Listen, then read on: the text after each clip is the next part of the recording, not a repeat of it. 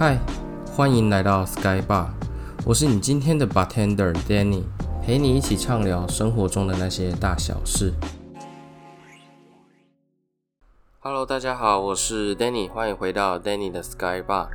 那好久不见啊，也没有到好久不见了，又是每个礼拜日的晚上九点，让我陪你一起聊聊天。哎，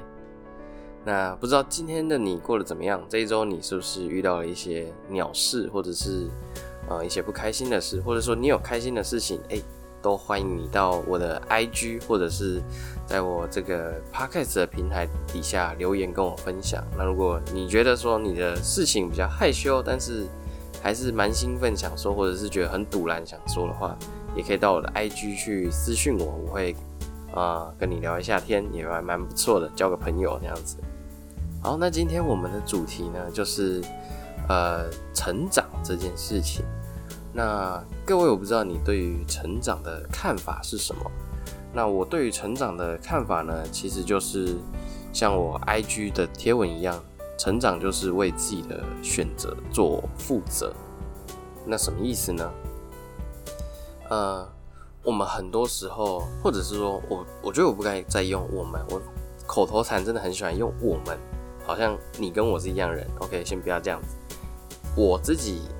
有的时候会把“我已经长大了”这句话去当做是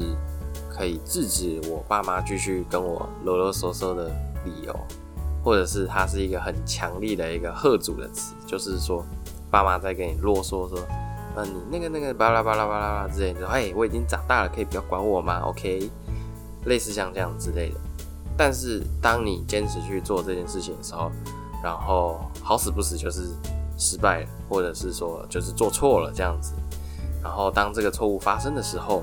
你还是去寻求了爸妈的帮助。当然，寻求帮助不是什么一件不好的事，或是很可耻的事。每个人都有需要被帮助的时候。但因为是爸妈，我认为被爸妈帮助的时候，我自己的心里好像被悄悄的放了一颗叫做侥幸的种子，就是好像有一种。反正失败了也没有差，我还有家里可以靠的那种感觉，变成是一种，呃，应该是说这样的心态很容易，最后在做任何事情的时候都不会成功，因为你都觉得说有个家庭在背后支撑着你，让你有了可以挥霍的额度，类似像这样子。当然，爸妈不可能不救自己的小孩，那我会觉得说我。我自己蛮排斥这样的人，或者是说，就是一边依赖着爸妈的资助，然后一边抱怨着这个时代对呃自己的不公平，说这个时代实在是太过困难了，没办法创业，没有像爸妈那个年代，只要肯努力就有收获，然后全部的事情都怪罪在时代上面的问题，然后却一边的吸取爸妈的资源。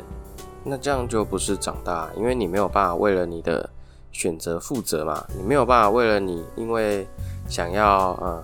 逃，不管你是逃离想要逃离职场生活，然后去做自由工作者，或者是你本来就对自己的兴趣很有热忱，想要把它变成你的职业，所以离职变成自由工作者，不管是哪一个，你都必须要为这个选择去做负责，然后。不让这个决定变成是一个家里的负担啊，好像就是说，啊，你做了这个选择，所以你开始在家里工作，然后可是因为你没有收入嘛，一开始就不太会有收入这件事情，那你就变成家里的负担，你可能没有存钱，所以你不管生活开销还是买什么东西，就必须要跟家里的人拿钱来做购买，那这样就不是一个负责任的行为，所以。啊，我常常在说，你要成为自由工作者之前的最大的一个条件，就是你必须要存六个月的紧急预备金。这个紧急预备金呢，我觉得就是一个负责任的决定，应该说一个负责任的因素啦。因为你存了这些钱，代表说你准备这六个月好好去打拼你的工作，然后在这段期间，你也不会因为这段时间没有收入，然后去拖累到你自己的家人。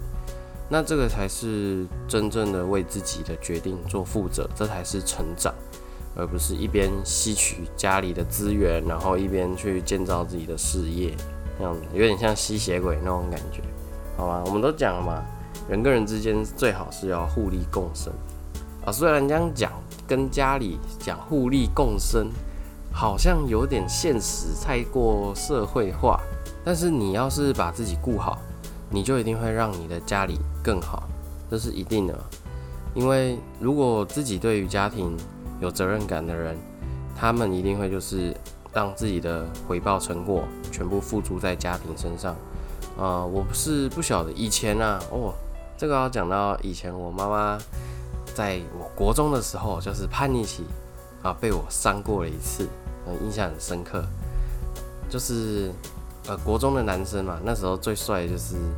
讲义气啊，没有那时候。黑道还是那种无间道兄弟那种，就是讲义气啊，讲义气这样子，啊，什么称呼朋友都叫兄弟这样子。那那个时候好像我偷跑出去网咖吧，然后我也忘记怎样，反正就被抓到就对了。他那时候就问我说：“朋友跟家人到底哪一个比较重要？”然后那个时候就是我是叛逆期嘛，所以我一定讲说朋友对我来说是最重要的。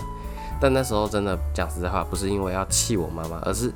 在那个时期的我确实是这样子认为，因为我认为那个时候是朋友最懂我，家里面不懂我，那你当然会比较偏向就是靠近懂你的人嘛。每个人都希望自己身边都是懂自己的人，对吧？所以那时候我妈就是在那个时期被我狠狠的。往他心上捅了一刀，那样子。当然，在这之后，呃，经过一些改变，然后我妈也是，我妈真的是对我的照顾真的是蛮好的。所以后后来我就是算是有倒回这个比较正确的观念，不是说朋友不好，而是不管任何时候，家人就是应该摆第一。哎，我是不是有点离题了？不是原本讲成长了，怎么变到家人去了？然后回来，回来主题，回来主题。所以最重要这一集是想要跟大家讲说，呃，我自己认为的成长的看法就是为自己的选择做负责，它就是一个成长，就是你已经长大了，没有任何理由，没有任何借口，不管任何的错误，我不是说一百 percent 都是自己的错，因为那样子会把自己逼疯。那我也不是说把错误都怪给别人，那样也蛮不负责任的。只是你要了解到，说任何错误的形成，绝对有百分之五十是因为自己错了，做了一个错误的决定。OK，就像我们刚才讲到了，你买乐透，买这个行为就是你的错误的开始，而不是谁养了乌龟，对不对？你打麻将休闲输钱了，那是因为你要打了这个动作，你不打就不会输嘛，所以跟他拍你肩膀也没有关系。所以记得，任何错误的形成，绝对自己有一半的责任。这句话，呃，送给大家。同时，这句话也是我自己一直以来，呃，就是拿来算是监看我自己任何的选择这件事情。然后，每当我遇到一些不好的事情的时候，你遇到不好的事情总会生气嘛？我觉得把这句话拿出来，不管是拿出来用手写，或者是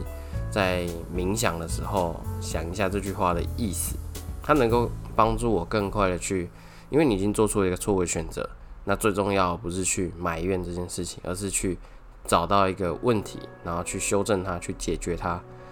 好，今天的节目就到这边。那非常感谢你听到最后。那如果你有任何的看法，就是你对于成长，你觉得有什么样看法，就是跟我不一样，或者是说，哎，Danny，我觉得你有个地方。诶，我有不同想法，都欢迎你呢，在底下留言跟我分享，或者是到我的 Instagram 私讯我，跟我讨论，我都非常欢迎你们来跟我讲讲话。因为有的时候创作者一个人还蛮无聊的啦，需要有人来交个朋友之类的。OK，好，那我们下个礼拜一样，晚上周日九点见啦，拜。